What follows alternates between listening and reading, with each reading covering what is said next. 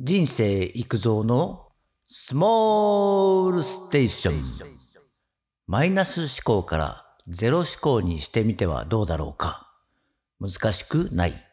私はいつも意識して潜在意識にプラスの思考を落とし込めば、それがやがて良い仕事をしてくれるから、アウトプットも自然とポジティブ発言になると言っているが、それがなかなかできないのが人間です。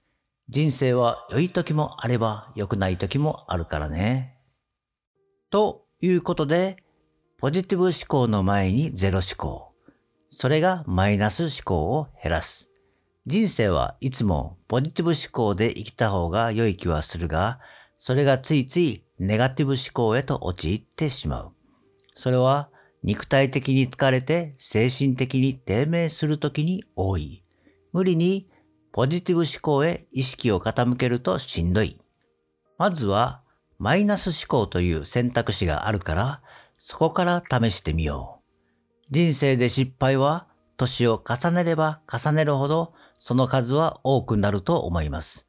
失敗は成功のもととも言うけれど、失敗したくて失敗する人はいませんね。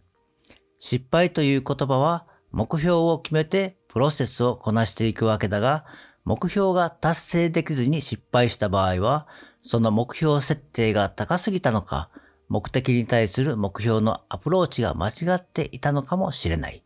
この場合は、目標を見直して再チャレンジできる。それとは、ちょっと違った失敗は、例えば、一度は食べてみたかった口コミでも評判が高い有名イタリアンのペペロンチーノ。予約が取れて念願のお店に行き、実際にペペロンチーノを食べたら予想をしていた味でなく、別に感動する味でもなかった。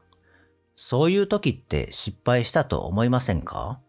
何に失敗したのでしょう？そうです。自分のリサーチ不足だったり、口コミを信用して自分が勝手に味を想像したなどの自分に対する失敗、嘆きですね。今回はその自分に対する嘆きのような失敗について改善していく方法を考えました。マイナス思考、それを限りなくゼロ思考にしていく作業。先ほど話した自分のリサーチ不足や準備不足の場合の失敗は結構ダメージが大きいですね。それは自分に対するマイナス思考が働くからです。もっとリサーチしておけばよかった。もっと準備しておけばよかったなど、後悔の念の〇〇しておけばよかったです。この部分を改善するには、今後気をつけて同じ失敗をしないようにすればよいだけですが、不思議なことにまた同じような失敗をしてしまうのです。その根源は、もともとリサーチするのが嫌い、準備することが嫌い、そういったことがめんどくさいと思っているからです。つまり、もっと改善するべきところは、自分自身のめんどくさいと思う部分から変えないと同じことの繰り返しです。めんどくさいという気持ちはマイナス思考ですね。なので、そこに新たなプラスの意識を入れようとしても無駄です。では、どうするのか。原点に帰りましょう。もともとあなたはめんどくさがり屋さんではなかったと思います。きっと子供の頃、学生の頃には夢中になっていたものがあり、その夢中でやっていることは絶対にめんどくさいと思ったことはないはずです。仕事をするようになり、家族構成が変わり、忙しくなったりで、いつの間にか趣味とか娯楽も奪われ、何をするにもめんどくさいとなったのかもしれませんね。